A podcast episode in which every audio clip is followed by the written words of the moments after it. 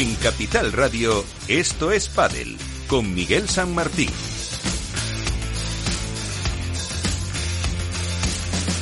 y con Javier González en la parte técnica para llevar en, durante una hora y media aproximadamente todo lo que se ha movido en el mundo del pádel estos últimos 15 días, porque recordamos la semana pasada no tuvimos eh, programa, eh, con el Mundial que ha dejado a Argentina, ya lo saben, como triunfador en chicos y a España, como no podía ser de otra forma, como ganadora en chicas, pero también con muchos eh, torneos que ha habido, actualidad, eh, fechas para el calendario, eh, nuestras referencias, como siempre, a la Federación Española de Padel y muchas cuestiones que iremos abordando durante los próximos minutos de un programa que ahora comienza y ya lo saben, su primera parada siempre son las noticias.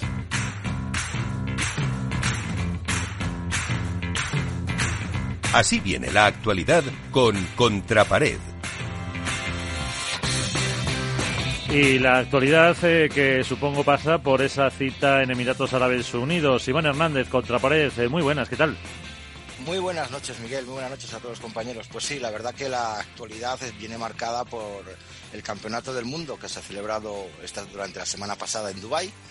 Eh, un Campeonato del Mundo deseado, lógico y al mismo tiempo, vamos, muy esperado y con las finales lógicas y esperadas, ¿no? Las finales tanto en masculino como en femenina de España y Argentina, en la cual, pues bueno, esta vez salió Cruz en la parte masculina y Cara en la parte femenina.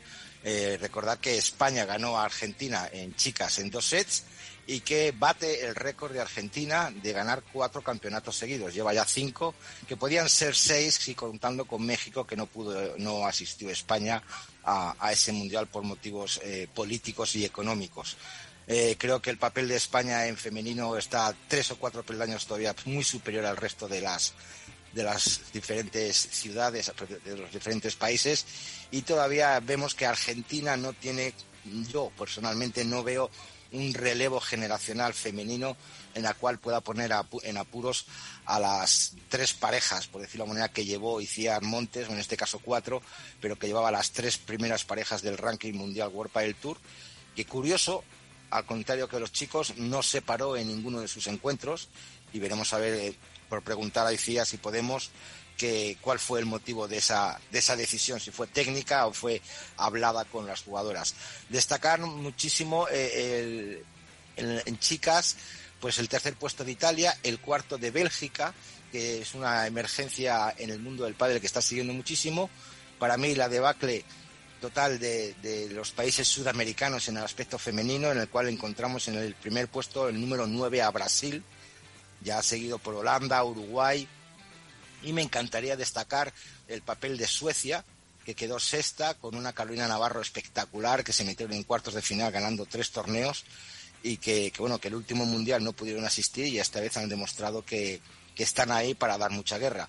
En el aspecto masculino, pues bueno, nos dio la vuelta a la, moneda, ganó Argentina 2-1 en, para mí, una de las mejores eliminatorias que he visto, quizá eh, compara, bueno, la puedo comprar un poquito con la de Cascais, en la cual Miguel Lamperti tuvo el punto decisivo, pero yo creo que el, último punto de, España entre Vela y Sancho contra Momo y, y Sancho, como lo describieron nuestros compañeros Alberto Bote y Mike Matthews, fue épica, fue impresionante, fue tensa y, nadie esperaba ese resultado de 2 a 1 a favor de Vela y Momo. Yo creo que Momo y Alex fueron auténticos batalladores y ya lo dijo Juanjo Gutiérrez en el podcast de Padel Club en el que si hay un tercer partido iba a estar Momo por, eh, porque iba a estar más pesada la bola, iba a tener más humedad y Momo para mí ahora mismo es el mejor recuperador dentro de una pista 20 por 10.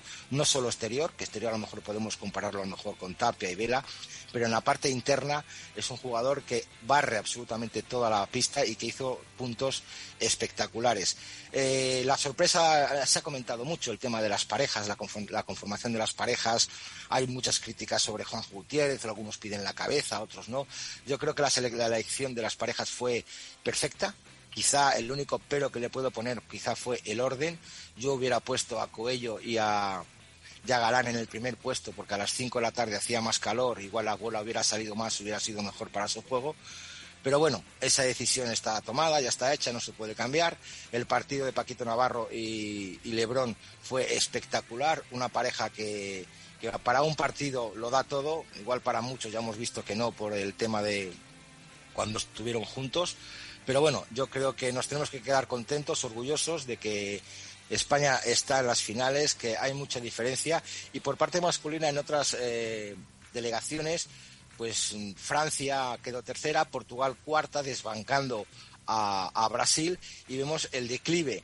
Eh, generacional de todas las delegaciones sudamericanas. Hay que recordar que históricamente eh, Uruguay ha sido muchas veces eh, tercero y, cuarto, incluso aparece en el ranking de la FIP Chile como cuatro, seis veces como cuarto puesto y ahora mismo pues Chile está en octavo puesto, Paraguay en el séptimo. La emergencia europea está más que notable gracias a lo mejor a los circuitos que se celebran en Europa y que bueno, veremos a ver ya dentro de dos años eh, qué selecciones pueden llegar. Yo apuesto por una hegemonía todavía por parte española en el aspecto femenino de dos, tres, quizás hasta cuatro mundiales más y en masculina, pues como siempre he dicho, un 50-50 entre España y Argentina por el resto de los tiempos. ¿Algún apunte de eh, otros eh, torneos? Sí, pues mira, se celebró la semana anterior al Mundial el, el P1 de Egipto, un torneo marcado por la humedad y quizá eh,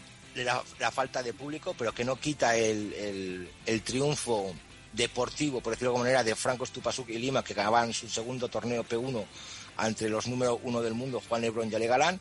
Un torneo que fue marcado, lo decimos, por la humedad, pero bueno, que, hay que abrir hay que abrir puertas, hay que abrir caminos y que poco a poco irá llegando gente. Otro torneo que se ha celebrado durante la semana pasada ha sido World Padel Tour Challenger de Torrent de Valencia, en el cual en la final llegaron John Sanz y Coque Nieto y se enfrentaron nada más y nada menos que Capra y Miguel Lamperti, pero la final fue un auténtico paseo para los españoles con un 6-1, 6-0. En la parte femenina nos alegramos muchísimo, yo creo que todo el pádel nacional que vuelvan a ganar las atómicas. Mapi Sánchez Arayeto y Majo Sánchez Arayeto ganaron a Marta Marrero y a una jovencísima de 16 años, Claudia Fernández, por 6-0, 5-7, 6-1 y que, bueno, pues que me alegra muchísimo ver a, Mapi y Majo tocar plata otra vez y lo único desde aquí mandar un abrazo muy fuerte a Victoria Iglesias que se lesionó el tobillo en esas semifinales contra la Sarajevo que esperamos que sea pronta recuperación. Y nada más, Miguel, nos metemos ya en, en otra dinámica de viajes. Ahora nos vamos a Suecia, luego nos vamos a Buenos Aires, México, México, eh, Milán y bueno, pues casi nada. Y luego con el Master Final de Barcelona de World del Tour. Pues gracias, Iván. Y enseguida entramos en materia.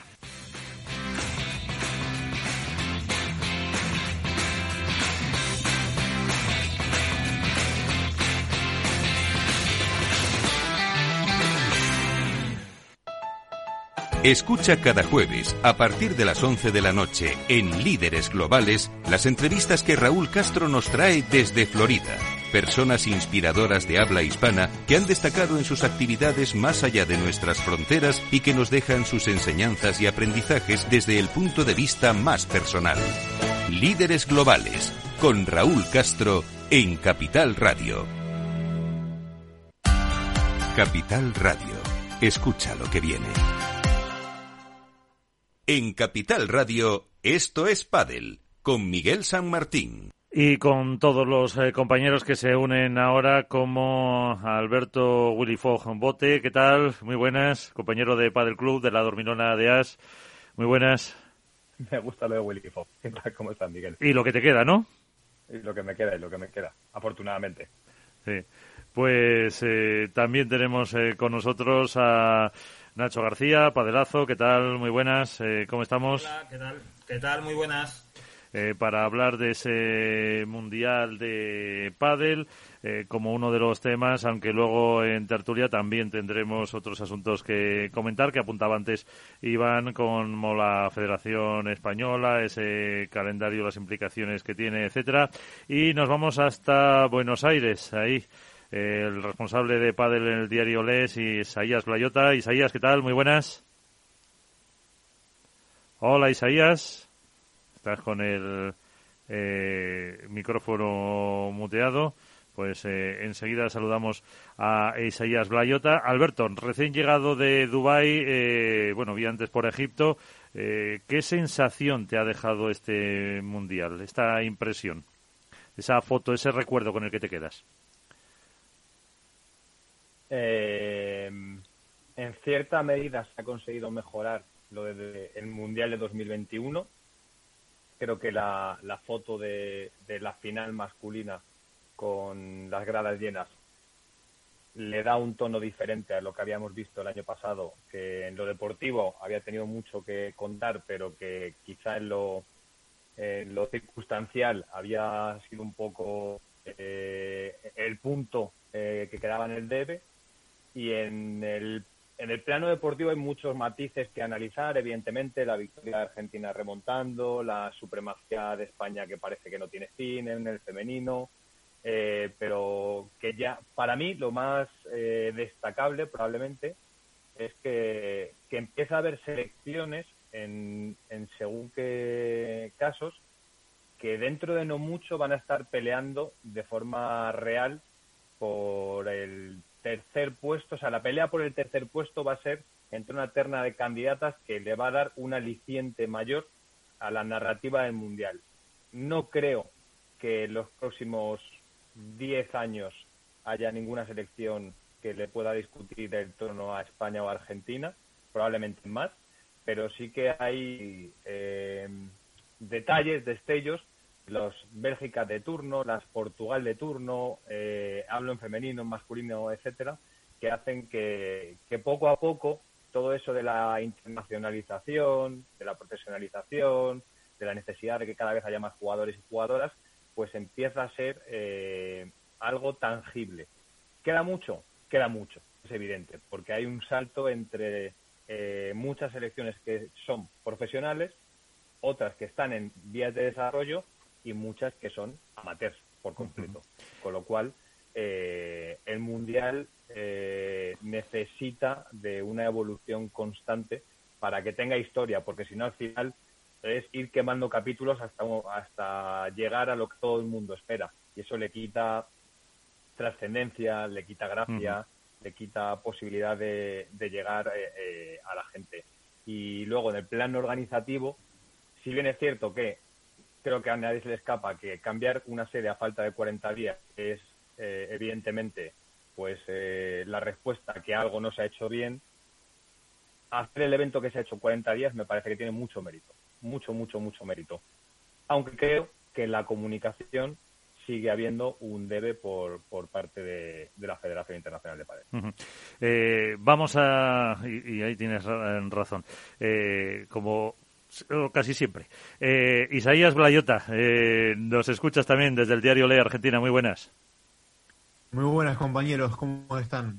Muy bien, y aprovechando tu presencia, vamos a a saludar a tu seleccionador, el undécimo título para Argentina en un Mundial de Pádel, don Gabriel Reca. ¿Qué tal? Muy buenas, ¿cómo estamos? Enhorabuena. ¿Qué tal? Buenos días, muchas gracias. ¿Cómo estamos? Eh, Isaías, ¿cómo se ha vivido? Eh, sin hacerle mucho la pelota a Gaby Reca, ¿cómo se ha vivido en Argentina este, este título? Porque eh, yo creo que, que ha sentado muy bien. Con, con las dudas, con los riesgos, con los miedos, con ese tercer partido ahí. Bueno, podrían haberlo ganado 2-0 y nos evitábamos algunos nervios más, ¿no? pero realmente... España, eh, ¿no? Con, mucha emoción, con, con un nivel eh, muy grande y, y, otra vez dando competencia y demostrando por qué Argentina y España siguen siendo eh, y van a ser potencias dentro del mundo del pádel. Gaby Reca, ¿cómo estáis ahora? ¿Cómo lo habéis interiorizado? ¿Cómo lo habéis disfrutado? ¿Cómo lo habéis celebrado? Bueno, felices, la verdad que felices porque era un objetivo que, teníamos en mente y con posibilidades. Yo en la conferencia de prensa cuando representa en Argentina a Rodri y a mí, eh, estaba convencido que un título de los dos íbamos a traer. Eh, confío en la calidad que tienen nuestros jugadores, en lo que es Argentina potencial en el mundo. Eh, los chicos estuvieron toda la semana muy unidos, tenían todos esa sangre en el ojo un poco del Mundial pasado y sabíamos que España es un partido que depende de quién juegue mejor porque yo siempre catalogo a España y Argentina como la NBA, está por encima de, todos los otros países por más Eh, no sé quién estaba hablando antes, lo que escuché, que hizo una descripción excelente del Mundial y de las selecciones, y yo creo que más corto plazo que a lejano va a haber selecciones como la belga, la holandesa, eh, mismo italiana, que están trabajando bien, eh, van, a, van a dar sus frutos en poco tiempo. Va a haber una competencia de más países.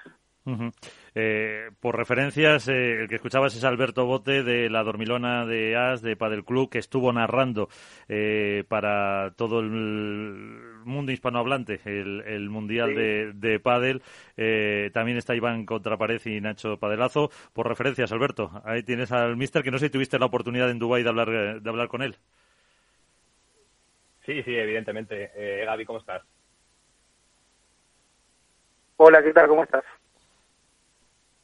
Eh, la, primera pregunta que, se me ocurre para hacerte, eh, eh, tanto a ti como, como a Rodrigo Videy, creo que, Isaías ya, ya se la hizo a, a Rodri, es ¿en qué momento planteáis una eliminatoria en la que a los dos pesos pesados, a los dos iconos, los símbolos que tiene el padre argentino, eh, van a jugar el partido, puede que no suceda, puede que se llegue a ese tercer partido, pero si la resolución es en dos, Velasteguín y Sancho se quedan fuera de la eliminatoria. ¿Es porque proyectáis la eliminatoria a tres partidos? ¿Es porque le dais prioridad al estado de forma de los jugadores que ponéis en las parejas 1 y 2? Mira, nosotros eh, confiamos claramente que cualquier pareja nuestra le puede ganar a cualquier pareja española y al revés hay un nivel muy, muy, muy cercano. En la semana estuvimos trabajando y mismo en la concentración que hicimos con esas formaciones y está más que sabido que en los momentos de tensión hay jugadores que rinden más y otros rinden menos y otros están acostumbrados y otros que se mueven como peces en el agua como es el Astegui Entonces sabíamos que en un momento de definición tan importante eh, íbamos a tener un valor añadido en la definición. También confiábamos que existiera la posibilidad de ganar 2-0, como podía haber pasado con el partido de, de Chingoto y Tapia, que bueno, se acalambra, también el tema de los nervios. Es, otra película, jugar un mundial que un World del Tour, es otra película, hay muchas emociones donde pasan esas cosas. Y bueno, contemplamos todo eso y sabíamos que si llegábamos a un tercer punto, eh, teníamos muchas opciones con, con estos dos cracks que tenemos, ¿no? Eh, Iván, eh, tienes al, mister. Eh, hola Gaby, buenas noches. Sobre todo muchísimas felicidades por ese gran triunfo que habéis hecho. A mí me gustaría preguntarte dos cosas. Eh, ¿Os sorprendió el orden de las parejas de España? No las parejas como tal, sino el orden en el que primero jugaban mm, Lebrón y Galán y luego, perdón, Lebrón y, y, Paquito y luego Galán y Cuello, que podía haber sido al revés, esperando el calor del primer de la primera hora. Y segundo, ¿crees que eh, los partidos previos, todos los partidos previos, tanto de fase de grupos como cuartos de final, semifinal, eh, los jugadores, tanto argentinos como españoles, eh, no juegan al 100%, puede decirte que te pueden jugar en un 80 o un 70%. ¿Cómo se les cambia ese chip en la cabeza de, de bola a bajo nivel a de repente encontrarte una final con España que sabes que te van a meter una bola mucho más rápida?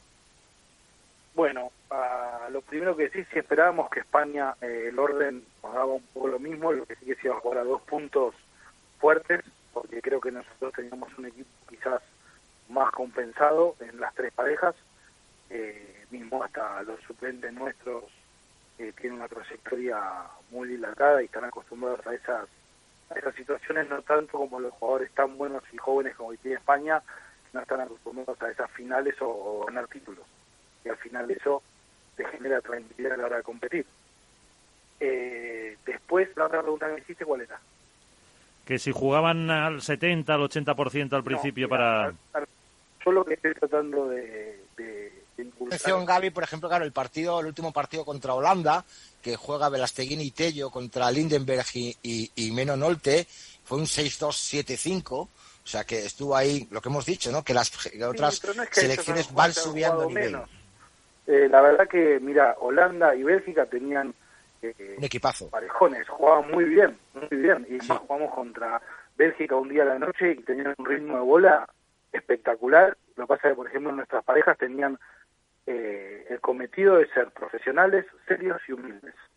Entrar a jugar. Si teníamos que ganar 6-0 en media hora, no había una sonrisa y teníamos que ser profesionales, hacer nuestro trabajo y respetar a los rivales, sea el nivel que tengan. Porque eran un entrenamiento de lujo para el objetivo que queríamos que está en el final. Lo mismo pasó con Portugal, que, que intentamos ganar todos los partidos eh, a cara de perro. En ningún momento había una relajación que puede existir, pues decir, jugando al 60% lo gano. Pero me parece que tanto a nivel profesional como a nivel de representando a tu nación, el respeto, la seriedad y la humildad hacia los rivales tiene que ser extremo. Dos preguntas más. Una para Nacho eh, y luego cerramos con, con Isaías. Eh. Sí. Eh, hola, mister. ¿Qué tal? Muy buenas. Hola. quería, quería preguntarte ¿Qué le pasa al pádel femenino argentino? Eh, es cierto que en este mundial hemos visto eh, algunos brotes verdes, decía yo en la, en la crónica, eh, bueno, con la aparición de, por ejemplo, Valenzuela, ¿no? Tenemos a Delphi, Aranza, son jugadoras jóvenes que se asoman a la absoluta, que la vemos compitiendo ahí. Jensen, que es un, es un gran fichaje que a Argentina le, le convendría mantener de cara al futuro, pero eh, ¿qué ocurre? ¿Cuál es el diagnóstico que haces eh, del pádel del pádel femenino argentino? Porque ya no es que no pueda eh, aproximarse al nivel de España, sino que en la comparativa con el pádel masculino argentino, con el con el semillero de masculino del pádel argentino, sale también perdiendo. ¿Cuál, ¿Cuál es la radiografía que haces de eso? Es muy sencillo. las chicas no tienen competencia en Argentina y los chicos sí hay circuitos inferiores donde les permiten competir y hay muchos jugadores. Eh, en cambio, las chicas en Argentina tienen muy pocos torneos y no hay competencia y no pueden vivir del padre, entonces eh, pasa que no se dedican a eso. Entonces, de a poco, eh, nuestro objetivo ya, yo el domingo, eh, mi objetivo es rejuvenecer a la selección y, y en realidad nos faltan dos reveses nada más, porque derechas tenemos de primer nivel tenemos a Aranza, tenemos a Delphi, eh, tenemos a Virginia Andrera, que son ganadoras y jugadoras de final de torneo, y Jensen, que es una promesa indiscutible del pádel, o sea que tenemos derechas al nivel de España. Lo que no tenemos son reveses, entonces bueno, hay que trabajar, la es una chica de 18 años que hace tres meses empezó a dar sus resultados eh, en el circuito profesional, pero al no tener esa competencia están todavía muy lejos del nivel español, pero bueno, es nuestro trabajo, tanto la como nosotros, empezar a buscar y a achicar e, esa brecha que hay tan grande con España, pero creo que con, con dos reveses que estén bien, esa brecha se va a achicar más rápido todavía. Eh, Isaías, eh, como decía Alberto, tú hablaste, eh, lo podemos leer en el diario Le con Rodrigo Vide. ¿Qué te quedó por preguntarle? ¿Qué le puedes preguntar a, Gaby, a Gaby Reca? Bueno, Gaby, em, un poco Rodri creo que dio la introducción, pero eh, las dudas hasta último momento sobre la formación de Argentina estuvieron. Eh, ¿Cuáles eran las dudas principalmente y cuál es la posible formación que tenían en carpeta que les hubiese gustado poner y que finalmente no, no eligieron? ¿Por dónde pasaban principalmente? No, la, que, la que queríamos poner, la que pusimos. ¿eh? No vamos a salir a la cancha con una formación que no queremos. Lo que pasa es que teniendo a esta calidad de jugadores, eh, te lo pone muy difícil, porque no es que había claramente titulares y suplentes. Tenemos jugadores que te pueden, que cualquier otro equipo lo quisiera tener en sus filas. Entonces, es un lindo problema tener que decidir entre tan buenos jugadores. Aparte, en la semana, mira, el viernes, cuando llegamos a Portugal, la semifinal, se quedan entrenando Maxi Sánchez, Sancho, Vela, Tello, estuvieron entrando una hora y cuarto a muerte en la central y jugamos al otro día. Entonces eso te daba eh, las ganas que tenían todos. Toda la semana entrenaron excelente. Entonces sí, te lo ponen difícil porque no ves a uno que está más bajo, uno que cree suplente y bueno, va a pasar el rato bajo ningún concepto. Entonces, la verdad que era difícil por la calidad extrema de jugadores que tenemos. Y la última, por mi parte, Gaby. Eh, por vela. Eh, ¿Cómo se puede retirar a esta persona que va a seguir ganando mundiales eh, los tres, cuatro próximos seguro? Bueno, yo antes del partido de, Vela, bueno, aparte que es un orgullo y, un una satisfacción poder haber eh, coachado ese partido con Sancho y Vélez terminar así, digo, Vela, mejor final que este parece para una serie de Netflix. Eh, ganaste todo, eh, recuperaste el título del mundo y encima tenés para definir el punto. Parece que es una, un guion de una película Sí. eh, espectacular. Y digo, vamos a disfrutarlo y vamos a ir a buscar por eso para que vos tengas realmente lo que lo que te mereces y te ganaste en toda tu carrera. Y la verdad es que es feliz. No tiene el final que uno queremos, pero esta la tuvo. Y la verdad que creo que se lo merece. Pues Gaby Reca, seleccionador argentino, enhorabuena, 11 mundiales que tenéis ya a vuestras espaldas y hasta la próxima. Mucha suerte, no te desearemos desde aquí, bueno, Isaías sí, pero gracias por atendernos. Bueno, un placer hablar con ustedes y muchas gracias. Gracias. Eh, pues eh, el seleccionador, ¿cómo se ha vivido en, en Isaías en, en Argentina? ¿Ha tenido cierta repercusión este, este título? Eh, indudablemente fue el mundial que más repercusión tuvo en cuanto a medios tradicionales, masivos, que se hicieron eco de, de la noticia. Creo que traccionó mucho la proximidad con el Mundial de Fútbol, donde están puestos todos los cañones mediáticos. Entonces, todo lo que sea Argentina, campeón y cerca de Medio Oriente, era una noticia. Pero aún así, creo que eh, el público del mundo del deporte empieza a familiarizarse con apellidos como Velasteguín, como Tapia, como Sancho, que hasta hace cuatro o cinco años quizás eran totalmente desconocidos y, a poner en, en valor. Me refiero a- al público que excede a ver un World Padel Tour esta semana en Suecia. Así que gratamente me sorprendió porque medios que no son de seguir el pádel sí se hicieron mucho eco de la final. Pues antes de entrar eh, en tertulia, eh, hemos despedido al seleccionador argentino masculino. Hay que felicitar a la eh, ganadora en categoría femenina, que no es eh, otra que nuestra Iciar Montes. Iciar, ¿qué tal? Muy buenas. Gracias Hola, por acompañarnos. Eh, enhorabuena. Muy buenos días. Pues muchísimas gracias. La, la enhorabuena más que nada para, para las jugadoras, pero bueno. Bueno, bueno, ahí, ahí, ahí, ¿eh? ahí estabas tú con, eh, pues eso, las alineaciones, con los ánimos, con las estrategias, eh, con eh, ese octavo mundial con el que igualamos a, a Argentina. Eh, dos días después, eh, ¿qué sensación tienes? Pues todavía un poco digiriendo todo lo que son la- la- las vivencias, ¿no? Porque al final son ocho días de, de convivencia eh, bien intensos, ¿no? Fuera de, bueno, bueno, pues fuera de tu, de tu entorno, de, de- y con tensión, pues que al final es día a día, ¿no? Lo que lo que vas viviendo y eh, bueno, lo tengo como, como muy reciente, ¿no? Todas las emociones vividas así a flor de piel. Eh, la pregunta, eh, me vas a decir que no, pero eh, ¿fue más fácil de lo que esperabais o no?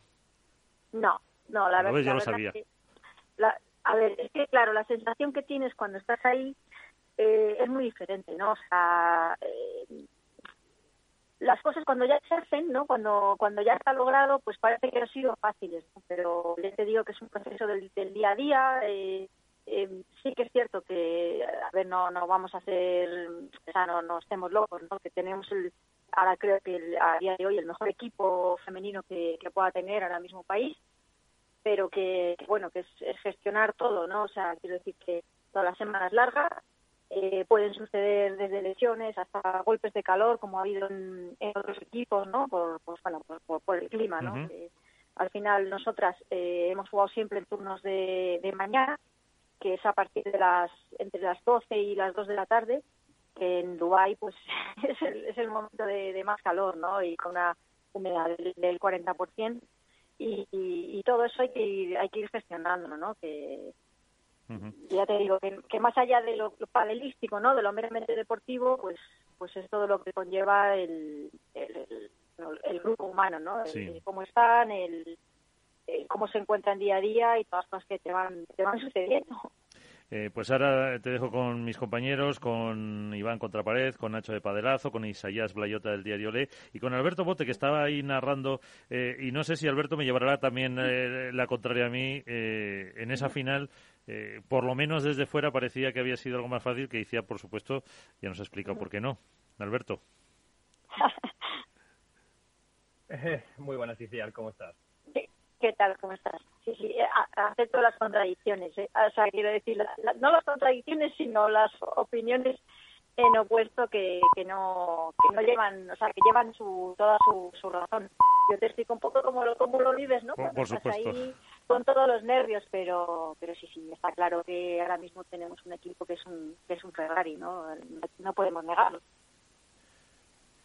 Yo, creo que era evidente que, España era clara favorita en categoría femenina y que era muy complicado que Argentina pudiera plantear una eliminatoria a tres partidos, que era la única opción que tenía real para poder ser campeona, pero llevándolo a un terreno eh, emocional, a un terreno más pasional y, y en la propia circunstancia burbuja que se crea dentro de un mundial, eh, ahí es donde quizá España sí que podía salir un poco perdedora en según qué momentos y lo vimos de hecho en algo que es paradigmático y que yo creo que nadie hubiera pensado nunca y es que la final comienza con Paula José María cometiendo una doble falta, es decir, la número uno del mundo comienza el primer partido de la final haciendo una doble falta que es simbólico en, eh, en tanto en cuanto demuestra que, que hay nervios, que más allá de que estén acostumbradas a rendir bajo presión, bueno, pues sí que hay una quizá exceso, a lo mejor, de responsabilidad eh, en según qué, situaciones. Y, quería saber, Iciar, cómo, cómo se enfocan las horas previas eh, a una selección que ellas mismas saben que son por ranking, por juego, por posibilidades las favoritas, cómo se las eh, cómo se es capaz de mantener la tensión y la dinámica para que no se produzca una relajación o que los nervios no jueguen una mala pasada, como ya pasó, por ejemplo, sin ir más lejos, el año pasado en Doha, que Argentina forzó un partido a tres sets y estuvo a punto de llevar la eliminatoria a tres partidos. Sí, sí, este año casi nos pasa, casi nos pasa lo mismo. Mira, la, rutina que seguíamos a lo largo de la semana, porque piensa que, claro, son, son cuatro parejas, entonces cada día, hace tres partidos, pues hay una pareja que, que descansa, o, o, dos jugadores. En este caso, pues hemos respetado lo del trabajo en, pareja ya que las tenemos hechas. Es decir, nuestro equipo femenino pues pues son, son parejas que juegan durante todo el año juntas y en ese sentido teníamos más fácil. Pero lo que hacíamos era entrenar lo más temprano posible, siempre con la disponibilidad de pistas, ¿no? O sea, hacíamos entrenamiento por la mañana y luego ya preparábamos la eliminatoria, quién iba a jugar, en, en, qué turno, ¿no? Porque no cambia mucho a lo mejor jugar en el primer turno si son las dos de la tarde que jugar en el último, que ya prácticamente son las 5 y allí el sol ha caído y, no tiene nada que ver, ¿no? O sea, incluso las condiciones de la pista, que son más lentas y eh, todo te cambia, ¿no? Ya te baja la temperatura, etcétera. Entonces, bueno, pues esa, esas rutinas las hemos mantenido a lo largo de, la semana. Quieras que no, el, el, el, estar con pendientes de los entrenamientos, más luego la parte que tienen ellas en el, en el gimnasio de, de su el seguimiento que tienen de la preparación física, más los fisios, más tal, eh, bueno, pues están toda la semana, entre comillas, pues pues enfocadas, ¿no? Eh, en, lo que es el desarrollo del, torneo. Sí que, como bien dices, de manera más tranquila, ¿no? Porque obviamente pues somos eh, o tenemos un equipo a priori superior a, a la mayoría, pero sin pero sin desvincularse de que al final estás jugando un mundial, que cada vez que sales a la pista esto es deporte y, cualquiera te puede dar un te puede dar un susto, ¿no? Son tres partidos, pero hay que ganar dos, entonces eh, bueno, hay que estar hay que estar muy atentos, ¿no? No sé si eh, Iván y cierta ha respondido, porque seguro que le ibas a preguntar tú por la elección de parejas. No, hombre, eh, ya lo ha dicho, ¿no? Pero yo lo quería preguntar. Buenas, buenas, buenas noches, Iciar, y muchísimas felicidades, lo primero. Eh, claro, eh, si en algún momento te planteaste mezclar parejas para pues para ver cómo se sincronizaban un otro drive con otro revés, en algún momento te planteaste hacer hacer pruebas aunque creo que estaba claro que para la final tenías que jugar con las tres primeras, ¿no? Pero en algún momento del Mundial te, te planteaste intercambiar jugadoras para ver cómo era su, su desarrollo. Pues, pues mira, te, te, voy a ser sincera, la verdad es que no. Lo que sí que hacíamos en los entrenamientos, pues es cambiar, o sea, que tuvieran su, su lado de juego, pero, pero no entrenábamos, digamos, una pareja contra otras, ahí las mezclábamos y les poníamos unos ejercicios, unos handicaps y demás que un poco enfocadas en, lo que es la performance y situaciones de pista que iban a vivir, pero pero durante toda la semana las, las, mantuve. Yo creo que eh, en este caso, en, nuestro equipo, como, como está tan, tan bien armado, que parece que tenemos un batallón, ¿no? Porque al final es la pareja 1, 2 y 3 del ranking actual, y luego Bárbara y Vero, que son pareja también fija toda la temporada y que están rendiendo muy bien juntas. Y eso quería que lo fueran viviendo a lo largo de la semana, ¿no? Que, que, lo fueran gestionando en, parejas, que son al final los, mini equipos. Y, realmente, pues nosotros tampoco teníamos que especular mucho, ¿no? Ni, ni hacer ningún tipo de, invento, o, al menos, bueno, así lo así lo, lo interpreto lo interpreto yo y hablando con las jugadoras, donde por ellas eh, ya te digo que a lo mejor en fase de grupos, pues si las hubiera cambiado, pues pues están felices y a divertirse, ¿no? Pero también quería como que se mantuvieran concentradas, ¿no? Y que le dieran la importancia y la seriedad a cada eliminatoria que, que merece un mundial. Y la última por mi parte, eh, en función de, las lesiones o la longevidad de algunas jugadoras, como la veterana Alejandra Salazar, y con la juventud que tenemos, el poderío que tiene España en el pádel femenino, eh, ¿te atreverías a aventurar una hegemonía por dos o tres mundiales más por parte de España en el pádel femenino? A ver, hay que, hay que ver que, el año pasado hubo mundial porque estábamos recuperando el 2020 de la, de la pandemia y ahora ya es cada dos años. Entonces, dos o tres mundiales, pues nos vamos a seis u ocho años de, diferencia. Eh, a ver, claro que tenemos relevo para dar y tomar, ¿no? En España ya sabemos que tenemos la granja de los de los pollitos de, claro, los claro. que van viniendo de menores y el relevo está aseguradísimo. Sí es cierto también que el, equipo argentino eh, ha dado un, salto de calidad con respecto al año pasado. Pues jugadoras, pues por ejemplo como Claudia Jensen, que era muy jovencita, pues está jugando muchísimo mejor. Julieta Vidaorria, por ejemplo, también, que ya lleva años aquí en el, en el bueno, aquí en el circuito, los circuitos profesionales y, y van subiendo el nivel. Entonces hay que también tener en cuenta que las que las jugadoras argentinas, también vino Taller Valenzuela, que, que actualmente sigue jugando en, Argentina, pero que es probable que, venga también aquí a, jugar el circuito en Europa, ¿no? Con lo cual, bueno, yo te diría que por lo menos un mundial más con las jugadoras que tenemos pues vamos a estar por lo menos con muchas opciones al título. Luego es lo que te digo, que las cosas hay que ganarlas en, dentro de la pista, porque fuera pues pues se ve todo muy fácil, es sobre el papel, en teoría, y, hay que hay que demostrarlo. Pero por supuesto, ¿eh? que no que no digo lo contrario, que, España mismo es una potencia que, tiene relevo y recambio asegurado para mucho tiempo. Y Isaías, hablábamos eh, contigo, como habéis visto desde Argentina, el triunfo de los chicos. Eh, tienes a nuestra seleccionadora y también cómo se vio eso de las eh, chicas ahí en Argentina. Bueno, seleccionadora Isiar, felicitaciones. Eh, indudablemente España es la gran potencia en el mundo del pádel desde 2008 que no pierde una serie, presentándose a un mundial y cayendo en una final justamente ante Argentina y eso marca las claras de presente. Pero mi pregunta tiene que ver con esta disparidad entre España y el resto. Ya no pasa como en el masculino, donde España y Argentina protagonizan una final donde puede ser quizás 50-50. Eh, ¿Crees que esta, esta tiranía, como lo marcó Nacho en su crónica, del pádel español, esa potencia que está por encima del resto, no hace también que desde el público neutro se pierda un poco de, interés por lo que puede ser el Mundial femenino?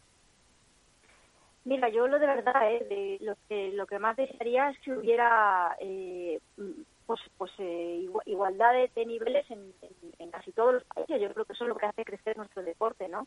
las cosas como son. O sea, yo prefiero un mundial con tensión desde el primer día. Eso significa que nuestro deporte goza de muy buena salud y que van saliendo gente de todos los lugares del mundo, que, yo creo que es lo que queremos todos, ¿no? Esa, esa expansión, esa globalización y, subir los niveles. Pero bueno, eh, también te digo que a veces son hornadas, son, son como como generaciones de, de jugadoras como las ha tenido Argentina también en su momento y que espero que, que se recupere, ¿no? Porque el, tema yo creo que también es que todo viene desde los menores, ¿no? O sea, desde esa, esa labor y ese trabajo de, la base de la pirámide que es tan importante, ¿no? En, todos los países, porque si no, pues, pues, los jugadores pues duran lo que duran su, su carrera deportiva, pero si no si no tenemos recambio, si no viene nadie por detrás, entonces eh, en España ahora mismo, pues lo que decimos, yo sé la realidad española, pero deseo de verdad, eh, porque para mí lo, lo, principal no es el, el amor a, nuestro deporte, más allá de si España gana o no gana, que, que el pádel femenino y el masculino, ¿eh? o sea, que el pádel en general vaya creciendo en los países y que todas esas nuevas generaciones, ¿no? la gente joven, pues empiece a, a, subir el nivel y que, que, llevemos al padre a lo más alto, ¿no? Eh, y la última, de que hacía mención eh, Isaías eh, de Nacho, con esa tiranía que decía. Hola Iciar, ¿qué tal? Enhorabuena. Hola, ¿qué tal? Muchas gracias. quería preguntarte dos cositas muy rápidas. La primera, el año pasado elegiste a Paula y a Ari como como segunda pareja para cerrar, eh, para tratar de cerrar y lo consiguieron el, punto de la eliminatoria final, ¿no? Eh, el segundo punto. Eh, sufrieron muchísimo, muchísimo también ante Delphi y Aranza. Y yo recuerdo hablar contigo, haberte preguntado por qué elegiste a Paula y a Ari. Me dijiste que el orden de las parejas, algo así como que lo intuiste, como que lo sentiste así. No, no fue una explicación tan técnica y sí un poco más, más de intuición, que creías que era, que era lo que eh, un palpito, una especie de palpito. Eh, este año, eh, al haber invertido el orden de las parejas, ¿hay alguna clave técnica? Es decir, o táctica, ¿has visto que después del sufrimiento que tuvieron el año pasado contra estas mismas jugadoras, querías trasladar ese, ese escollo principal al primer punto o también ha sido una cuestión de intuición? Eh, mira, el año el año pasado sí es verdad ¿eh? que lo que está diciendo es, totalmente cierto que muchas veces es una intuición y un feeling que, que vamos comentando con, con, las jugadoras para ver también ellas cómo se ven eh, en diferentes si juegan de uno de dos o, o, incluso de tres, ¿no? El tema es que el año pasado sí es cierto que Paula José María no había pasado previamente por una final de un mundial y eso pesa mucho. Entonces no quería que fueran ellas, digamos, las teloneras, ¿no? Las que rompieran, salieran a, romper el escenario. Este año, pues completamente diferente, ¿no? Ya teníamos tres parejas, que todas ellas han, jugado mundiales, y, lo que sí miramos sobre todo es, em, porque no pensábamos que iba a salir, la verdad, el que en el uno, pensábamos que iban a ir en el dos.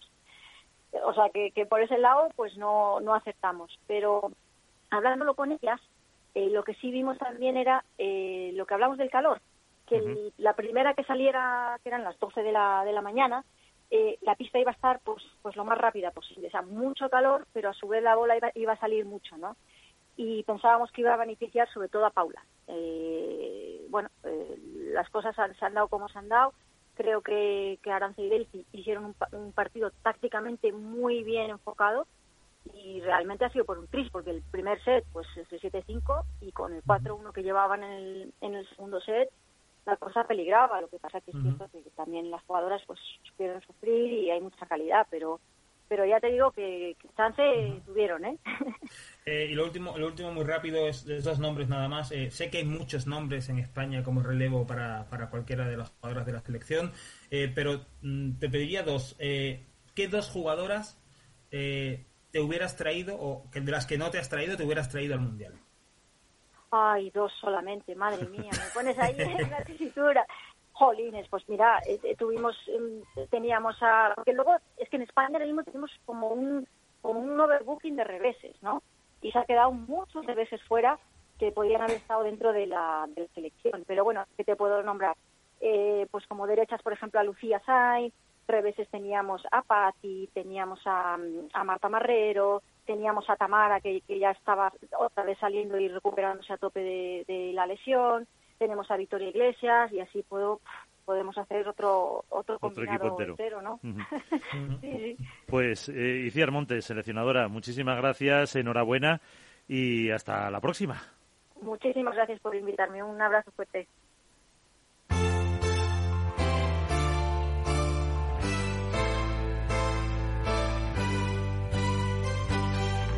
En Esto es comienza el debate.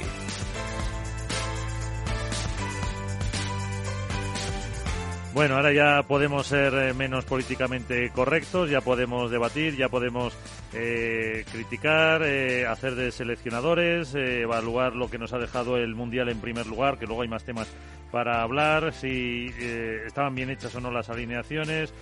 No sé si vemos a Paco o no en la derecha en lugar de en el revés.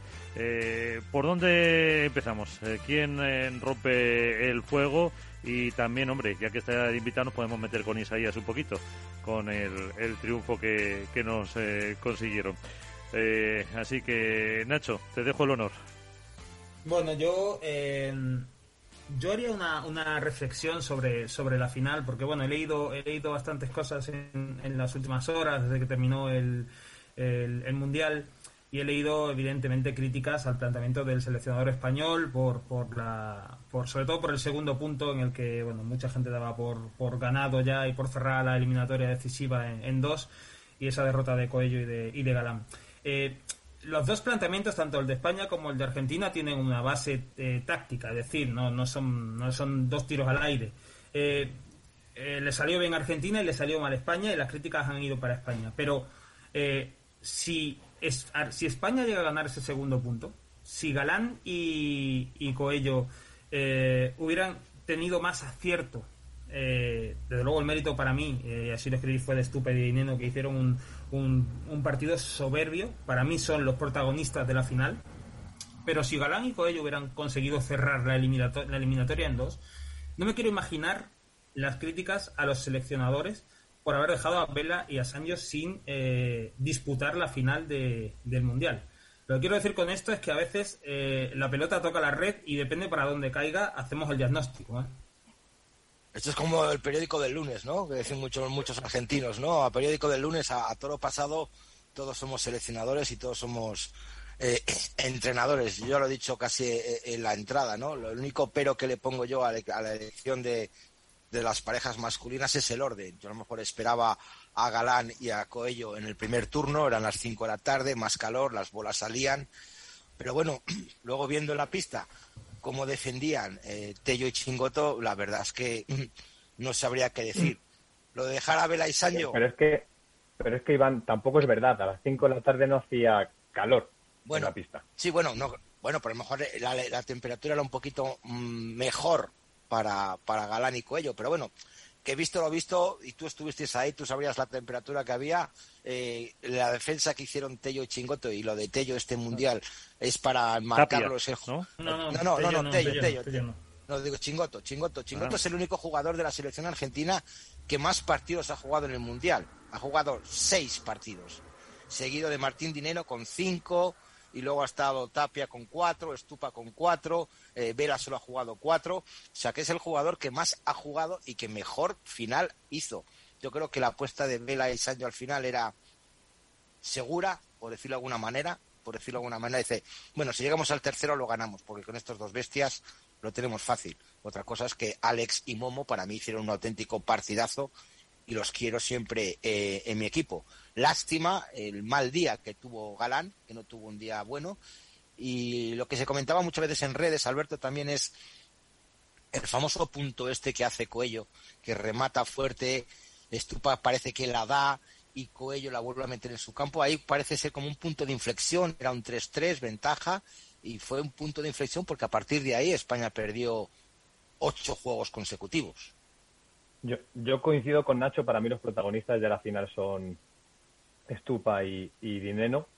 Eh, y, en, y de forma indirecta, en este caso, creo que Reca y, Ovide, por eh, darles la responsabilidad de jugar el segundo partido, que es clave, sí o sí, vayas o no por delante en el marcador, si vas por delante porque defines, si no porque es el que te permite forzar, y por hacerlo ante, daba igual quién fuera, si Paquito y Lebron, o Galán eh, y Coello. Creo que era un mensaje también eh, que tenía carga emocional para el propio colectivo y es algo que nosotros, por ejemplo, para el club hoy hemos entrevistado a, a Vela y, y, ha hablado mucho de, la fuerza del grupo, que era algo que nunca había vivido en una convocatoria de una selección y que cree que ese ha sido el cimiento principal para poder haber eh, resultado campeones. El deporte, Iván, son momentos. Hay circunstancias que, como dice Nacho, hace que caigan para un lado o para otro y pueden o no tener un desencadenante mayor. En este caso, esa pelota eh, en concreto eh, bueno, es que es una acción fortuita, quiero decir, eh, puede pasar, es raro que ocurra, pero hemos visto dobles faltas, hemos visto saques directos en este mundial, es decir, son cosas que pasan en el deporte y que eh, son el propio deporte, con lo cual yo no, yo no creo que haya tenido la relevancia directa y que por ese punto en concreto Estupa y Dinero vencieran a Coello y a Galán. Creo que fue por el planteamiento. Creo que tuvo que ver, por ejemplo, y estoy convencido de ello, no, no lo puedo demostrar, pero que Stupa derrotar a Galán en Egipto una semana antes eh, le hizo mucho bien a Stupa, porque le hizo creerse que, que podía eh, no solo medirse, sino dominar a Galán en unas circunstancias de vista, no voy a decir similares, porque no lo eran, pero sí en un terreno en el que Galán no se siente especialmente cómodo. Y luego Martín, que que sigue demostrando que, que a pesar de que yo creo que le faltan cosas para ser eh, un número uno, eh, que es un buen complemento, pero no es, no es el, el perfil llamado a liderar, a la hora de la verdad, cuando el resto, eh, la presión, cuando la tensión, cuando el momento, Martín, hay días en los que lo que hace, lo hace perfecto y, además no solo para él, sino para el que tiene al lado. Argentina ganó porque fue mejor, única y exclusivamente. Y fue mejor eh, en gran parte del primer partido, no lo olvidemos. Yo creo que si Tapia no se acalambra, no sé qué hubiera pasado con ese partido, sinceramente, porque Tapia estaba jugando descomunal y Chingoto también. Fue netamente superior la pareja 2 a la pareja 2 española.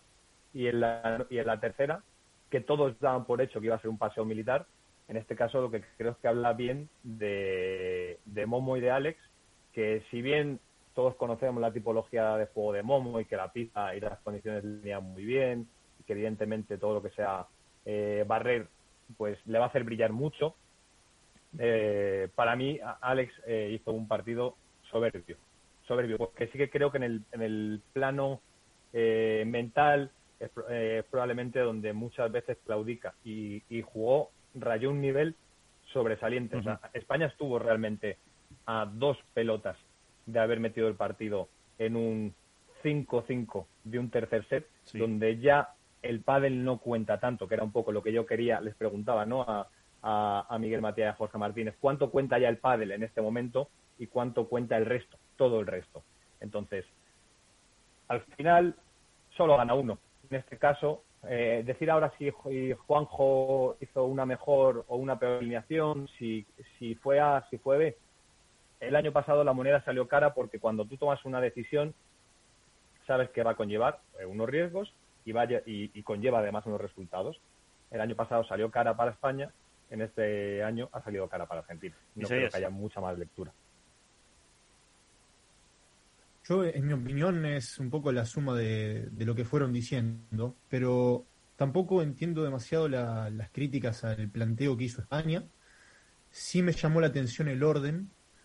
Algo dejó entrever Ovide con que Lebron no estaba al 100% en esa final y quizás tuvo que ver con no darle la responsabilidad a Lebron y Paco, sabiendo la situación límite que vivieron en el Mundial pasado, donde estuvieron a nada de que el partido se vaya a tres sets con la responsabilidad de estar quizás 0-1, es decir, salir con la obligación de ganar.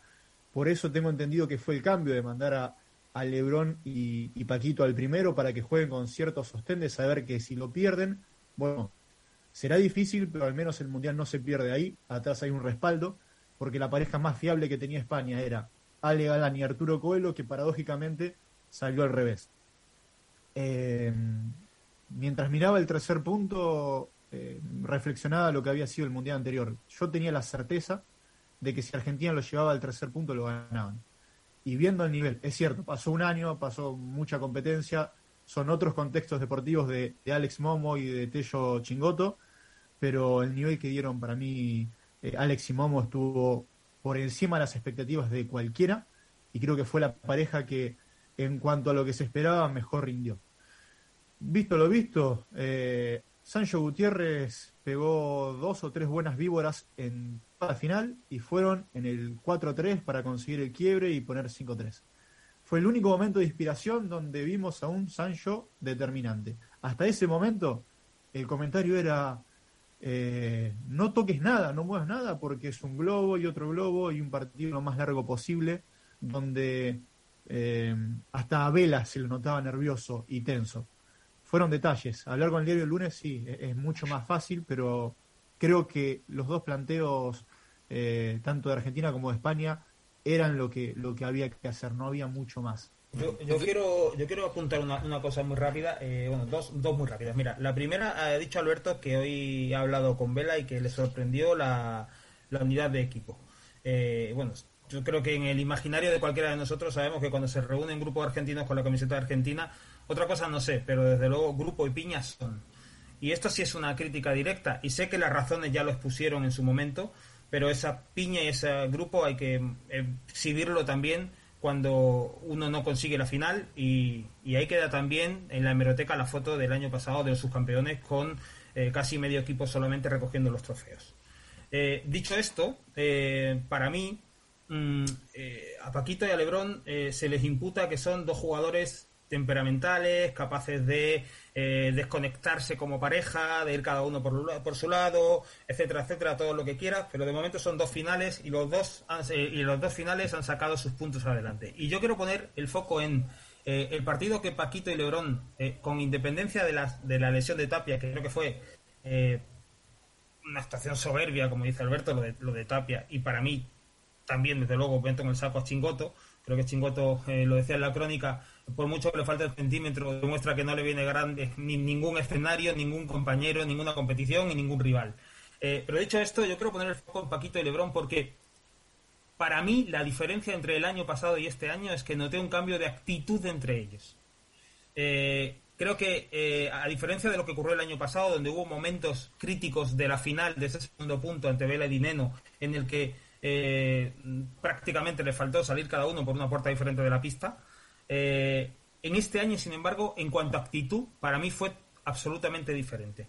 Y eso lo dejo ahí un poco en el aire, como que, yo decía en la crónica, como que mm, igual esa, esa fractura que provocó ese año exitoso en el que fueron número uno en el circuito profesional, igual hoy no es tanto abismo y simplemente es una brecha o una fisura en cambio.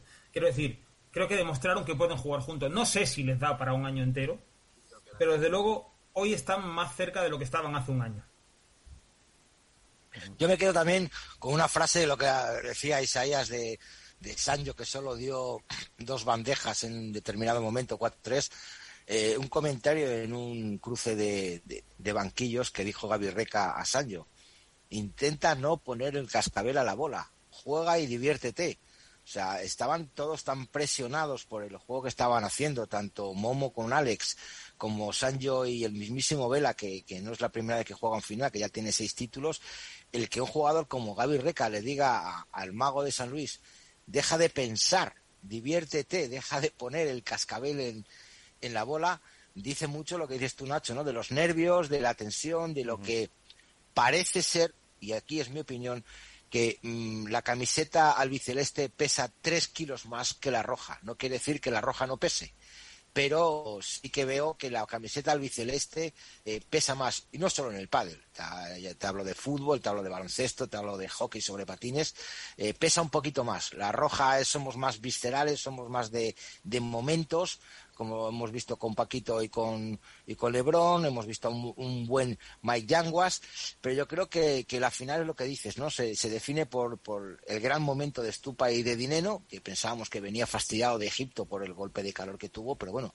se recuperó bastante bien y volver a hacer a ver a los superpibes siempre es una buena noticia y que siempre han sembrado ahora la duda de que a lo mejor una posible vuelta con ellos en el 2023 eh, puede generar mucho, mucho nervio en muchas parejas, al igual que aunque supuestamente Tapia está cerrado con, con, con Coello, visto lo visto, la pareja de Chingoto Tapia sería otra auténtica revolución dentro del circuito World Padel Tour. Yo no, no, estoy de acuerdo con lo de, o sea, los clichés y los tópicos de que una camiseta pesa más que otra o no. Evidentemente, Argentina siente su camiseta como la siente un español, un alemán, un italiano, o, no sé, o un boliviano, me da absolutamente igual. Lo que sí que creo es que tiene que ver con la propia eh, idiosincrasia del país, la naturaleza del país, la forma de ser de la gente, que al final es lo que conforma un país. Argentina es pasional, es histeria, es emoción, es eh, el todo nada, es extremos en muchos sentidos. Y eso se traslada también al deporte, por eso entienden el deporte de esa forma. España eh, tiene muchas similitudes, pero en, otro plano, probablemente. Y eso eh, lo aprovecha Argentina en los escenarios deportivos para llevar el, el propio deporte a ese, a ese terreno en el que sabe que se mueve mejor. Pero le pasa a otras selecciones en otros deportes. Es decir, no, no todo es deporte, pero sí todo tiene que ver con el deporte. Y no todo es táctica, no todo es estrategia, no todo es técnica, no todos son eh, picos de forma. Hay muchos, que yo soy muy pesado con ellos, pero esos intangibles, que es una palabra que utilizo mucho, y, eh, es que muchas veces tienen una, una influencia directa en el deporte.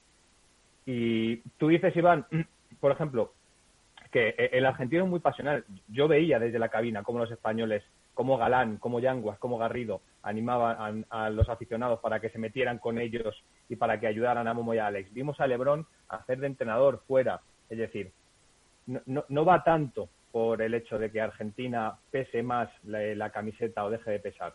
El deporte a veces también tiene eh, una parte de justicia poética y, y, al final gana uno. Es que siempre gana uno, o dos en este caso, porque son pareja. Y en este caso le tocaba a Argentina y la justicia poética está en que los dos jugadores que salieron más tocados de Qatar fueron Sancho, porque le pasaron por encima en el primer punto, y Vela, porque tuvo él en su mano llevar la eliminatoria al tercero, y recordemos que hay una pelota que no devuelve, que toca en la verja, eh, en el marco de la puerta, una volea que estrella, y el destino pues haya según qué deportistas que les da una segunda oportunidad y por eso se convierten en leyendas, por eso trascienden al tiempo y están en, planos diferentes a los que simplemente son ganadores. Y, es que al final eso es el deporte, nada más. Gana uno. Sí, el destino, llámese, llámese destino en este caso a Dineno y Estupa. También, en el caso de y Estupa también. Sí. Eh, Isaías tu visión también, eh, por dos apuntes. Primero, lo de eh, sobre cómo se siente ahí en Argentina y luego también eh, eso que dejaba caer Iván de las parejas. Em, yo en el, en el inicio del segundo partido veía mucha ebullición, de alegría por lo que habían mostrado Tapia y Chingoto y por la vuelta a los superpibes. Y de repente España arranca 2-0 arriba, 0-30, y ahí el panorama estaba realmente negro. Es decir, al margen de, que ahora estamos haciendo análisis muy emotivo y, todo se ve con ojos de, ganador y eh, todos somos rubios y de ojos claros porque Argentina fue campeón y porque se cerró 6-3. Realmente en el tercer set podría haber pasado cualquier cosa y, por esto hoy no estamos hablando de Momo González, la gran bestia negra. Eh, es cierto, son detalles y es mínima la diferencia. Pero también a veces me ponía a pensar e, en ese panorama en qué hubiese sido de si el mejor panorama posible, Vela Sancho definiendo el tercer punto, con todo lo que eso conllevaba, y perdía en ese partido ante una pareja que quizás era eh, inferiormente favorita, y hoy el, discurso sería totalmente al revés. Las críticas recaerían sobre la presión que quizás no pudo soportar Sancho, o Velasteguín, que quizás no estaba para, para un partido de ese nivel. Eh, por qué no se buscó con Tello, por qué no se intentó otra cosa. Eso como primer apunte, es decir, con el diario del lunes cambia totalmente el discurso por dos bolas. Y lo siguiente, em, yo, yo veo mucho más compatible a Tapia con Chingoto. Quizás eh, es hablar en, el momento donde, donde es fácil, porque la imagen que dejó eh, Arturo en, el partido con, con Galán no es la mejor, entonces cae casi por decantación, pero los veo mucho más compatibles. Creo que Chingoto estaba un escalón por encima de, del que fue su compañero y dos del que es su compañero en este momento. Y para 2023, eh, un Tapia es, es eh, el anillo que mejor le sienta. No sé. Iván lo decía, está cerrado lo de, lo de Tapia Coelho. Eh, esto, esto es cuestión de un llamado. Quizás no es en 2023, es en 2024 o 2025. Pero son parejas que, que ya desde antemano se veía, desde la última concentración en Madrid, que las probaron en la semana y que indudablemente anduvieron muy bien. ¿Y la de em, los superpibes? Yo creo que es cuestión de oficializarse nada más. O sea, que Es una pareja hecha. Está- No hay mucho más. eh, Pues ya está. No, fíjate las declaraciones que hizo Stupa, ¿no? Dice, no nos queremos mucho eh, en el partido de, de la final, como diciendo, todavía tenemos ahí algo pendiente de- del pasado que, que arreglar, pero que bueno, que en la pista, con la camiseta, con la selección, o, eh, olvidan y se meten a jugar. Pero que a lo mejor entendí a, a largos ahí- recorridos Sí. E- Entendí, no nos creemos mucho, como diciendo, para nosotros no, no jugamos tan bien como el resto piensa. Pero es cierto que el año pasado hubo, hubo un quiebre para bien. Eh, creo que lo escribió Nacho, puede ser, sobre eso que, que una tragedia en la vida separó, después en la misma vida el mismo padre vol- volvió a unir. Pero hablando deportivamente, no encuentro mejor compañero ni para uno ni para otro. Me gustaría preguntaros una cosa a, a los cuatro. No sé si esto va a sonar mal o bien, pero bueno, ya sabéis, ya me conocéis. Eh, el aspecto de la entrega de premios, la premiación, eh, la diferencia que hubo del año pasado a este. Eh, el año pasado la selección española ganó y la Argentina solo presentó a, seis miembros componentes de, su asociación, seis jugadores, ningún representante técnico ni otros jugadores asistieron a la, entrega de premios y este año, sin embargo, eh, han asistido, obviamente, todos los argentinos, pero también, también hay que decirlo, todo el equipo español con sus técnicos. Me gustaría que a lo mejor dejarlo ahí a ver qué pensáis de, de ello, de, la diferencia. Es- es- Estás dando tu opinión a través de una pregunta para que traslademos nuestra, nuestra opinión, ¿no? Yo doy mi opinión, que no me pareció bien y se criticó eh, la, la actuación de Argentina el año pasado por esa falta de tal, y hemos visto, como decir, no, como que España, no quiere decir que, que tenga más clase, ¿no? ¿no? Pero que España, independientemente, se podían haber ido muchos jugadores, pero que por respeto, no me refiero al respeto, asistieron a la premiación todos conjuntos, nadie se quitó la medalla, es siempre hemos visto que en otros deportes el segundo, el subcampeón de Champions, el tal, se quitan la medalla inmediatamente en cuanto la reciben el segundo premio. Aquí de España aguantó, eh, recogió su trofeo, hizo sus fotos y todo el equipo estuvo ahí. Era por, por hacer un pequeño guiño, apunte a esta situación. Los posteos después en las redes sociales también me pareció totalmente a la altura de todos los jugadores, felicitando al rival y mostrando orgullo por el mundial que habían hecho. Nadie con, con la más mínima queja o el más mínimo reproche. Eso, eso también es muy, muy destacable. Ujú. Sí, yo creo que es lo normal, el, el- el las- el estar en Claro. eso, en así en las celebraciones y, y el, el demostrar pues ese, ese respeto al que ha ganado y además en una, en una final que fue tan tan igualada como como esta. No sé si queréis decir algo más, pero yo sí quería preguntar, por si luego cambiamos de tema, eh, si veis a Tello con, con Paquito. Eh, el, el año que viene, bueno, el año que viene lo vamos a ver ahora ya en los eh, próximos torneos, excepto en Buenos Aires, si no me equivoco. Eh, ¿Está Paquito para ser derecha? A ver, ¿qué me decís? Yo, yo, yo creo que no. Yo voy a decir solo no. Nacho, Yo lo he dejado por escrito, a riesgo de que luego, de que luego me lo tenga que comer, pero no, yo, yo, yo creo que no. Paquito eh, se ha metido en un callejón sin salida y del callejón sin salida solo se sale marcha atrás. Eh, Paquito no es jugador de derecha. Vela eh, trató de ser jugador de derecha y rectificó cuando se dio cuenta de que no iba a dejar de ser Vela en los últimos años de su trayectoria deportiva. Y Paquito en plenitud no va a dejar de ser Paquito. Menos, menos siendo Paquito Navarro. Y Paquito en la derecha es cualquier cosa menos Paquito. Eh, él no puede jugar en. No, no es un jugador de derecha. ¿y en Argentina se dice algo? Me, me dejó algo, una, una entrevista que hice con Tello, donde reconoce que si tienen que cambiar de posición entre Paquito y Tello esta misma temporada, es decir, Tello probarse a la derecha, lo van a hacer. Eso están hablando de que, bueno, vamos a sacar estos torneos como, como podamos, vamos a tratar de ganar la mayor cantidad de partidos posibles, después vemos. Eso coincido evidencia- con, con eso los compañeros. Evidencia el problema que tiene, que genera Paquito en la derecha. Claro, pero esto ya también lo vimos en unas declaraciones de Sancho, ¿no? Dijo que yo soy un buen jugador de drive, pero que cuando me pongo a la derecha me convierto en un jugador vulgar. Lo vimos en, Ma- en Marbella cuando jugó con su primo, que tuvo que jugar a la izquierda. Y demostró efectivamente que es muy buen jugador, pero no es el sallo de la derecha. Entonces, aquí te va a pasar exactamente lo mismo. de, bueno, de hecho jugaron ya un partido, ¿no? Y perdieron. Si no, si no me corregís. el primero de Egipto, ¿no? El... primero de Egipto lo perdieron. Sí, sí, que cayeron en, no sé si era 32 avos o 16 avos de... Contra Goneaga y... ¿Cómo se llama el otro chaval? Sí. Goneaga, Goneaga. Y Bautista, correcto.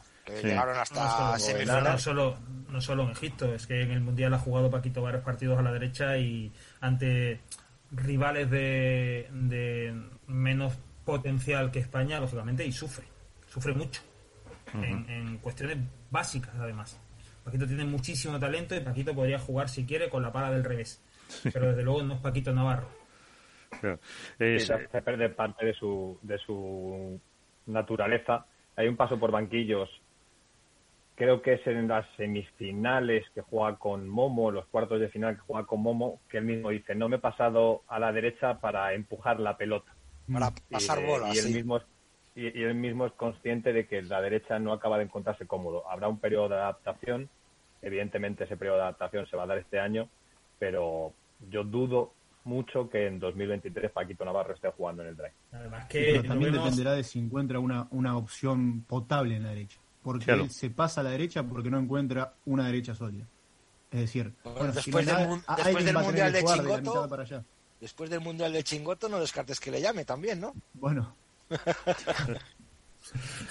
Claro, ahora, ahora visto lo visto en el Mundial, que también es una de las eh, cosas que teníamos que ver en, el, en pádel, ¿no? En la mezcla de parejas alternativas, tanto que ha habido por parte de la selección argentina como por parte de la selección española, eh, abre a lo mejor el, abre la, la, visión de que algún jugador se haya fijado en otro, independientemente que se conozcan de los circuitos internacionales, pero el ver el desarrollo de Chingoto oye, ¿por qué igual no Paquito le llama y hacen un parejón?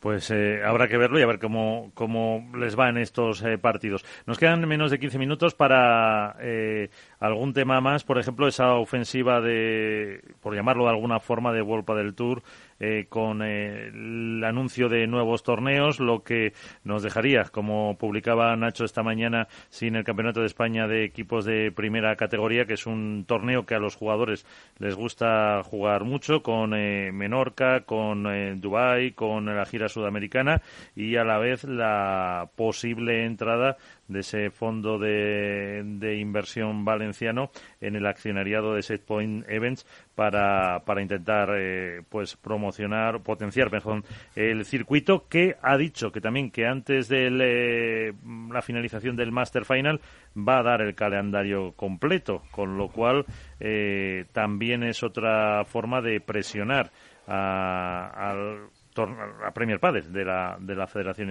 Internacional. ¿Cómo lo veis? Pues yo no sé si es presionar a Premier Padel, pero también le da más tiempo a Premier Padel para planificar la temporada 2023. O, menos huecos para poder encajar sus torneos.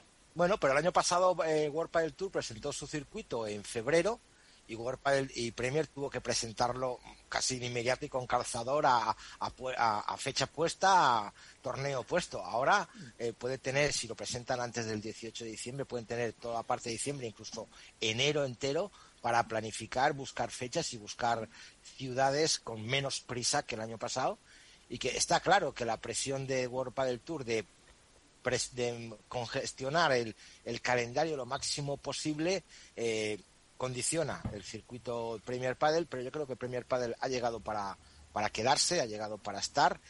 Y bueno, veremos a ver los jugadores lo que hacen, tienen un año más, todos están tranquilos, se corren rumores de que hay jugadores que ya de previa han firmado con World Padel Tour, todavía no, no está nada, nada seguro, pero los jugadores top están más, más que tranquilos. También se rumorea hoy en redes sociales, había una cuenta diciendo que dos jugadoras top de chicas se habían reunido con, con Luigi Carraro y Hamud Siat para una posible negociación con, World con Premier Padel, visto la tomadura de pelo que las ha hecho World Padel Tour con la igualdad de premios y todo eso. Y bueno, pues el ámbito, eh, eh, el abanico se abre a la negociación, pero los jugadores están tranquilos, no tienen por qué. Otra cosa es que World Padel Tour les esté intentando presionar para, para que firmen. Pero bueno, yo creo que tiene una ventaja, una pequeña ventaja ahora Premier Padel respecto al calendario del año pasado para organizar mucho mejor sus pruebas.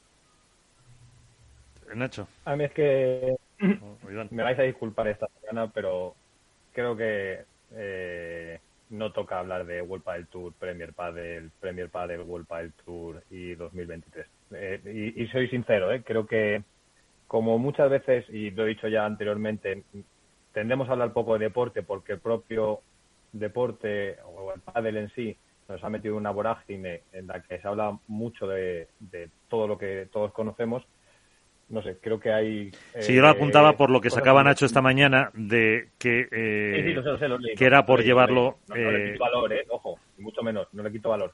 Pero que creo que esto es como Mbappé al Madrid, ¿no?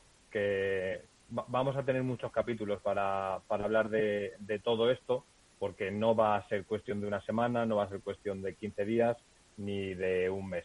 Eh, nos queda un año entero. Todos pensábamos que 2022 sería el año en el que se definiría qué pasaría en 2023 eh, o en 2024. No ha sido así, pero yo, yo creo que, que yo, sigo todavía en el mood del mundial y, viendo cosas de según qué jugadores que me parece que son eh, interesantes, de, no sé, de cosas que creo que, que están por llegar y que, y que creo que al final es lo que va a hacer que podamos contar historias y que podamos ver el día de mañana, pues no sé, eh, a un jugador portugués siendo semifinalista de un World Padel Tour eh, o de un Premier Padel o a un belga eh, jugando con no sé quién para ser la pareja número 7. Si nos mm. perdemos todo eso, que es de lo poquito que podemos rescatar en una temporada como, como esta, en la que semana tras semana estamos hablando de torneos y de negociación para arriba, de firma para abajo, de adhesión, de no adhesión, pues a, mí a mí me, sobrepasa un poco. Así que yo realmente en, este caso estoy un poco fuera de juego. Todo se ha dicho que, llevo 48 horas en España y, el jet lag sigue atizándome la cabeza. Ah, yo lo decía por ese apunte que hacía Nacho de, del, eh, a decir, del eh, Campeonato de España de primera categoría, que eso ya, mm, por lo que te han dicho, se reubicará o no se reubicará. Eh, un apunte, Nacho, de lo que, de lo que publicabas esta mañana. Bueno, eh, la, planificación de los primeros cinco torneos de World del Tour para 2023 eh, afecta directamente a, a, la prueba reina de la Federación Española por equipos, el Campeonato de España por equipos de primera, que es una competición muy atractiva, que es eh, eh, una competición que juegan equipos, que a su base de jugadores le añaden fichajes muy relevantes y prácticamente los mejores jugadores del mundo disputan esa prueba en uno, en uno o disputaban esa prueba en uno u otro equipo. Eh, eso este año, en la fecha en la que la Federación Española pretende sacar adelante el torneo, que tiene incluido en su, en su calendario, no va a poder ser porque se celebra de forma simultánea el, el Open de, en Chile, en Santiago. Con lo cual, eh, bueno, eh, lo que escribía era que eh, efectivamente la Federación Española debe buscar ahora una solución a eso. Probablemente la solución pase por el cambio de fecha. y aquí lo que ocurre es que hace muy poquito hemos tenido el precedente con el Campeonato de España, en la que hemos visto cómo la Federación eh, se ha eh, manifestado señalando directamente a la Federación Internacional por haberle eh, pisado las fechas del Campeonato de España absoluto y haberle obligado a trasladar la competición principal de su calendario a otro a otro mes, a 2023. Y en cambio, con, con esta simultaneidad con Golpa del Tour, no va a decir nada, tranquilo. Lleva 40 días guardando silencio sin haber dado ningún tipo de, de explicación al respecto. Pero ya está ese apunte. Lo que sí quiero, al hilo de lo que decía Alberto, pues yo no estoy de acuerdo en que eso sea una cosa de, del mañana, porque eh, en el Mundial, además del aspecto deportivo, bueno, hoy, o en torno al aspecto deportivo, hemos visto eh, que eh, las circunstancias en las que se ha disputado el Mundial pues no son las más adecuadas. Y eso en parte, en parte, tiene que ver precisamente con esa guerra entre circuitos que hay y con ese calendario saturado. No es razonable acudir al campeonato del mundo directamente, directamente de Egipto eh, de jugar allí eh, un torneo metido con calzador. No es absoluto razonable, como tampoco razonable que inmediatamente después partan a otro sitio y tengan la carga de trabajo. Sancho Gutiérrez, en una entrevista a, Padel Magazine, ha dicho que eh, no se dan cuenta los jugadores, pero están poniendo en riesgo sus carreras. Y que el año que viene, que se prevé que va a ser igual de saturado que este, y ojalá no, pero que pueden ocurrir lesiones graves que hasta ahora eran muy poco frecuentes en el pádel. Y eso, entre otras cosas, por el castigo físico al que se ven sometidos los jugadores por la forma en que se están planteando. Y este tipo de cosas no es una cosa del mañana. es una cosa de la hora. Es una cosa de que hemos visto a Lebron eh, con problemas físicos en, eh, en la final del Mundial y hemos visto a Tapia que tiene su componente emocional sin duda, pero que tienen kilómetros y kilómetros y kilómetros en sus piernas de, de un año asfixiante que está planificado sin ningún tipo de sentido. Y eso es de ahora y del Mundial. No, de, eso no es de ahora, Nacho. Fíjate eso es de febrero, es de marzo, es de abril, lo que es de quiero mayo, decir es, es que es, un, que es un tema de ahora, que no es un tema que afecte a 2023, sino que es un tema de ahora, es un tema Sí. del Mundial, Pero que, que- explica parte que de lo que ha pasado. Y que pruebas que se han ido añadiendo conforme iba la temporada también. Pero, pero lo- perfecto, pero era algo que ya sabíamos cuando había un calendario tentativo de 10 pruebas por parte de Premier Padel. Lo que estoy diciendo es que si la misma semana en la que hay un torneo diferente que nos permite ampliar la lupa con respecto a lo que estamos acostumbrados a ver y nos volvemos a centrar en lo que nos centramos semana sí y semana también porque la vorágine informativa nos lleva a ello, pues yo creo que le hacemos un flaco favor al deporte, nada más. No estoy diciendo que evidentemente no tenga interferencia directa con la realidad. Es obvio que no son las mejores condiciones para ir a un mundial volando directamente a Egipto y después de eso ir directamente a Malmo. Es más que evidente, pero eso estamos hace tres semanas también y hace un mes. Lo que digo es que para mí, em, para mí, por ejemplo, a lo mejor porque lo vivido allí, creo que es eh, de verdad poderosamente llamativo que hay jugadores eh, belgas que creo que van a poder por fin competir de tú a tú con los jugadores españoles, argentinos o brasileños, que hay jugadoras italianas que si empiezan a entrenar en sitios eh, donde tengan las condiciones propicias, pues a lo mejor se suman de verdad y no vemos completamente, eh, constantemente el duopolio entre España y Argentina en los rankings. Y creo que todo eso es lo que necesita el deporte para que el día de mañana no sea un país, eh, no sea un, un deporte, perdón, dicotómico en gran parte como lo es y que, y que eso de la internacionalización, que suena como un eslogan constante, no esté tan vacío como a día de hoy en gran parte lo está. Entonces, simplemente voy a eso. No digo que no tenga interferencia directa, es evidente que la tiene, pero la tenía hace tres semanas igual, y hace un mes, y hace Sí, cuatro, no, y la va a te tener doy también razón. dentro de tres. Te doy Sí. la razón, Alberto, porque de hecho Sancho y Tapia no decidieron ir a Egipto, no decidieron ir a, a torneos. Ahí está la libertad del jugador que elige el torneo que quiere. Bueno, ahora no, ahora elige el torneo que está obligado por la, por la cuerda a jugar World del Tour, pero puede elegir no jugar Premier para llegar más descansado al Mundial. Ojalá el año que viene puedan tener la libertad o consigan en un momento dado la libertad los jugadores de poder elegir qué circuito o qué torneo, no qué circuito, perdón, qué torneo quieren jugar y llegarán más descansados o más preparados a cualquier evento que quieran hacer. La presión que tienen ahora por parte de unos y por parte de otros, pues les obliga a esta sobrecarga deportiva, emocional, de viajes y de maletas. Eh, Dicho lo cual, dicho Sí. lo cual, un, un- un inciso eh, rápido, Miguel, probablemente sería mucho más fácil hablar del Mundial, de todas esas historias que yo he podido vivir porque he estado, o de todo lo que hay en el trasfondo, si los medios de comunicación hubieran podido ir a cubrir el evento y hubieran, y hubieran podido eh, hacer su trabajo. También es verdad También que es se- se recibió un mail que nunca tuvo respuesta. Eh, ahora que has dicho, un, un apunte, eh, Alberto, que nos queda nada para despedir. Eh, has mencionado Brasil. Mm, ¿Puede ser la gran decepción? Tanto en chicas como en chicas. Probablemente en masculino eh, sí, para los que estamos fuera sí, pero cuando hablabas con los jugadores brasileños muchos te decían que no lo veían tan claro ser terceros como todos les dábamos. Yo vi el... eh, estuve en la pista cuando se jugó el, ter- bueno, el tercer set, el 5-5 el tercer set del tercer partido. El ambiente fue espectacular y Claro, a lo mejor es porque no, no seguimos a PT o yo no sigo a PT eh, de forma constante, pero ver lo que juegan según qué jugadores portugueses a mí me llamó la atención y no solo a mí, a mucha de la gente que había allí. y Estoy hablando de jugadores y de ranking muy alto.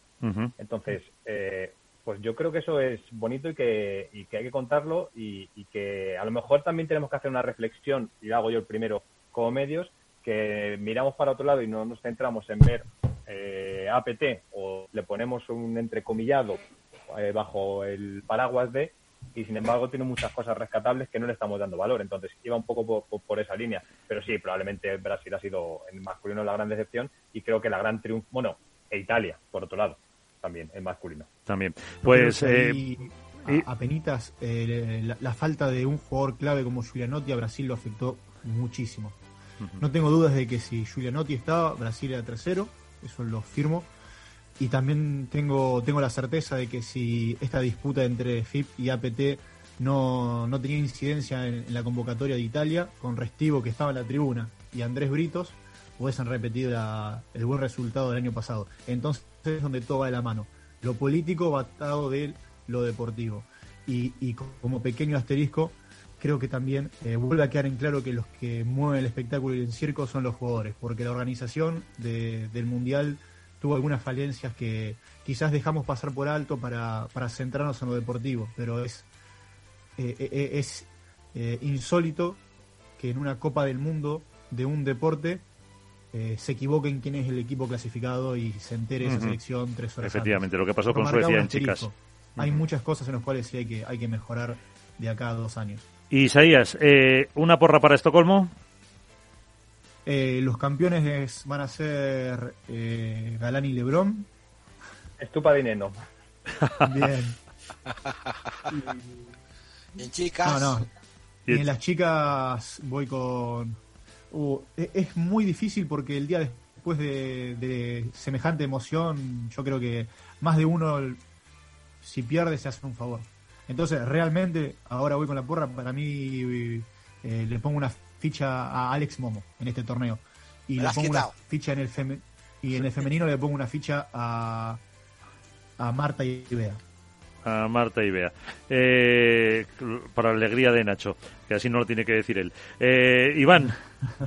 Pues mira, yo me había que esta vez iba a cambiar, iba a poner a Alex y a, Momo por el gran mundial que habían hecho y que seguro que se querían quitar esa espinita, pero bueno, se la dejo a nuestro compañero Isaías y voy a volver al de siempre, a, mi Coello Vela para que ganen. Y en chicas, eh, pues mira, mm, voy a poner una ficha rara, como dice nuestro compañero hoy ausente Álvaro López, después de haber ganado en el World del Tour Challenger de, Torrent, voy a poner una ficha a las hermanas Sánchez Alaguito. Mm, perfecto. Eh, Alberto.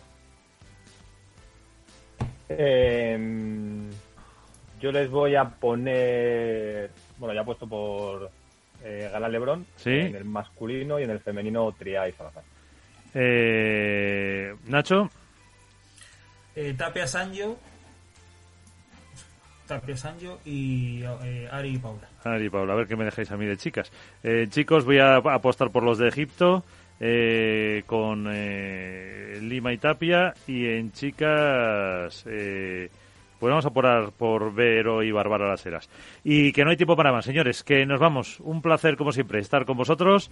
Hasta la próxima y ser felices. Un abrazo a todos. Chao, chao. Un abrazo. Chao, un abrazo grande.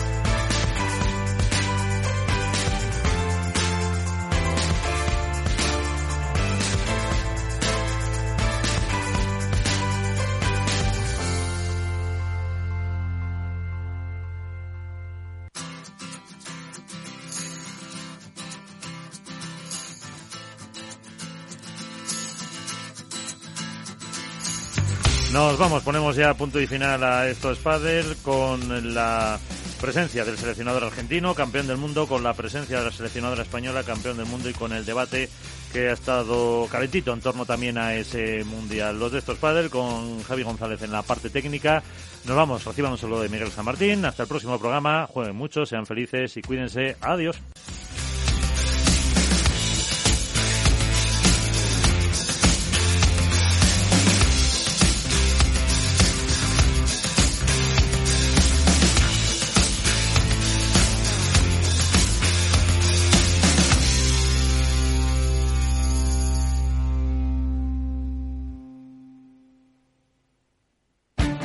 Esto te estás perdiendo si no escuchas a Rocío Arbiza en Mercado Abierto. Carlos Buesa, CEO y fundador de Horizon Genomics. Las valoraciones históricamente de las empresas cotizadas en Europa son más, más eh, moderadas o más bajas que, sus pares en el Nasdaq, pero en nuestro caso realmente hay una, hay una diferencia que es, que es muy, muy notable y yo creo que esto en algún momento el mercado va, va a reconocer este, esta inflexión de valor. Mercado Abierto con Rocío Arbiza. Todos los lunes a las 12, en directo en Capital Radio, la actualidad de personas y empresas en el Foro de los Recursos Humanos, primer espacio en la radio y en Internet dedicado a la gestión de personas y directivos en nuestro país. Pero más que nunca nos toca hablar de aspectos humanos. Voces acreditadas, profesionales del sector, empresas destacadas, empleados, líderes, todo sobre los recursos humanos. Un año más estamos con todos ustedes eh, en este espacio único en la radio y en nuestros contenidos dedicados a la diversidad. En la radio siempre en directo desde hace 18 años. Antena de Oro 2020. El Foro de los Recursos Humanos. Los lunes a las 12. Con Francisco García Cabello. Conecta Ingeniería es el programa que acerca la ingeniería a la sociedad. Todos los miércoles de 10 a 11 de la mañana en Capital Radio con Alberto Pérez. Conéctate.